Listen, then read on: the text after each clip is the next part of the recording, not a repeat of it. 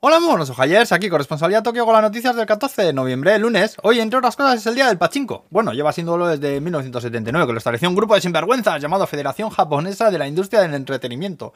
Y bueno, por si no lo sabéis, son los salones estos de juegos con maquinitas de bolas que meten un ruido del diablo y que tienen un montón de japoneses como zombies ahí echando bolas en las ranuras como si no hubiese un sol que naciese mañana.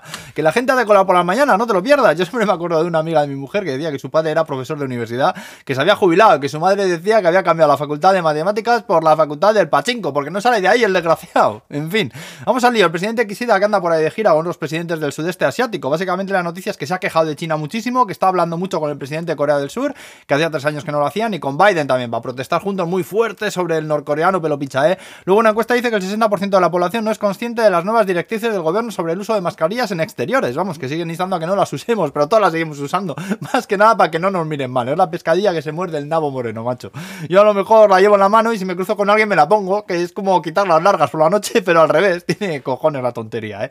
Luego el sábado hubo una manifestación de más de mil personas en Tokio por los derechos de las personas transgénero, lo que me parece muy bien, ¿eh? Claro que sí, también se estrenó el corto animado de Ghibli en colaboración con Lucasfilm, que va de Baby Yoda meditando en las bolitas de Ojin, esas de Totoro y Chihiro ahí, medio molestando, ¿eh? Muy cuco, la verdad, ¿eh? Y sí, ya sé que se llama Grogu, ¿eh? Pero que nadie jamás le va a llamar así nunca, ¿eh? Si será Baby Yoda de toda la vida de Dios, desde que salió por primera vez. Grogu ni Gruga, hombre.